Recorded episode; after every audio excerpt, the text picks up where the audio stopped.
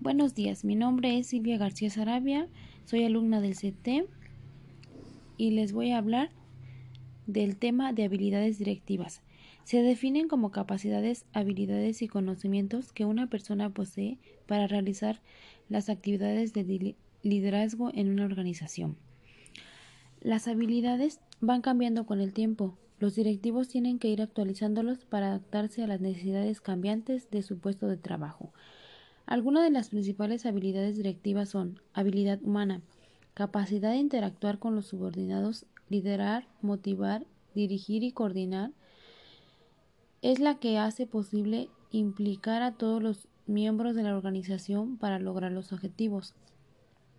Habilidad técnica.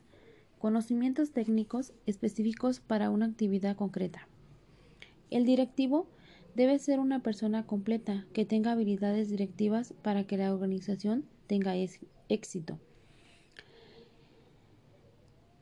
El análisis del pensamiento de Sun Tzu y Michel Foucault nos lleva a estudiar la dinámica del desarrollo humano desde diferentes puntos de vista. Uno fue un militar y el otro un filósofo. Sun Tzu nos dice que el conocimiento es poder, si conoces al enemigo y te conoces a ti mismo, no tienes por qué temer el resultado de, de 100 batallas. Conoce el terreno y el clima. Es decir, tener en claro cuáles son nuestras fortalezas y debilidades para poder organizar nuestros recursos para una batalla efectiva. Conocer a los competidores para poder atacar en los puntos donde sean más vulnerables si quieres estar seguro de, de ganar Ataca en un lugar que tu enemigo no defienda. El terreno hay que defenderlo como el mercado, que además de los competidores está integrado por clientes, sistemas.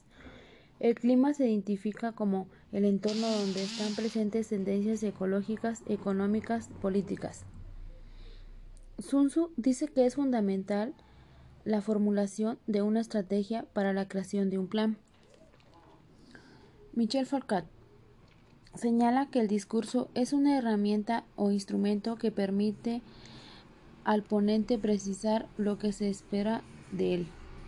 Sostiene que el poder obliga a las relaciones entre sujetos que de algún modo conforman grupos, asociaciones homogéneas con intereses y valores comunes. Sun habla de órdenes, Michel Foucault lo llama discurso, pero aplicado a a nuestros días y en nuestras circunstancias es lo que mueve a, a una sociedad. Toda relación humana parece ser, a final de cuentas, una correlación de fuerza o de poder. No hay acción humana que escape de los discursos. La política es un claro ejemplo de ello, dada su naturaleza en el ejercicio de sus funciones. Gracias por su atención.